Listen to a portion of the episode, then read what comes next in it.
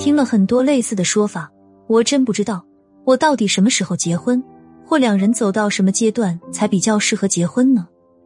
喜欢我们今天的内容，或者想要参加更多免费活动，搜索订阅公号“恋爱成长”，我们会有不定期福利发放，还有好礼相送哦。今天我们就来一起讨论一下，在两人谈过一段时间，甚至即将步入婚姻阶段，但面对该不该结婚这件事，需要从哪些方面去考虑呢？一对内考虑情感四大系统。情感的四大系统，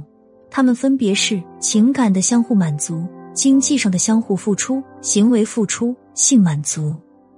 情感的相互满足指男人渴望被理解、尊重与崇拜，女人渴望被爱、被宠与有人懂等等。经济上的相互付出，指的是在经济上对方不会过度计较，有困难愿意在经济上为对方付出，当然也包括送礼物。请吃饭等等，行为付出指的是平日里的相互服务，比如你在外帮我拎包，在家我帮你切水果，你洗衣服，我帮你拖地等等。性满足指的是彼此的性生活是否和谐，会不会顾及妻子的感受，会不会体贴等等。如果这四大系统各项满分是一百分的话，那么每项如果能达到八十甚至是八十五分以上的话。可以说是比较能很好的进入婚姻的。二，对外考虑为人处事的能力。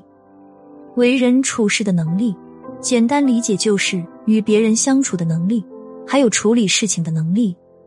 想要经营好婚姻，还得看这个男人是否在为人处理上有担当、有能力，这样的婚姻才能走得更长远与稳固。三，看对方是否有一颗这样的心，因为。不管之前的感情再怎么好，在日常生活中都难免会有冲突，会有经济压力，会有公婆问题，也会有夫妻或孩子的教育问题等等，这些都是很现实的。丈夫身上如果有这样的好的特点的话，那么在日后生活中，不管遇到什么冲突，甚至是几年之痒的问题，都能够一起携手面对，共同解决。如果婚后无话可说。那么两个人在一起一段时间就会越来越生疏，甚至躺在一张床上也只是各自玩手机。那怎么办呢？我为你准备了三个实用婚姻话术的锦囊，分分钟让你的生活充满惊喜，回到刚结婚时的甜蜜。在节目介绍里长按复制我的微信“恋爱成长零零七”即可领取，是“恋爱成长”的全拼加数字零零七，还有一次幺 B 幺情感分析。帮你看到感情深处的问题，给你具体的解决思路，不管是什么状态，都能重新回归热恋。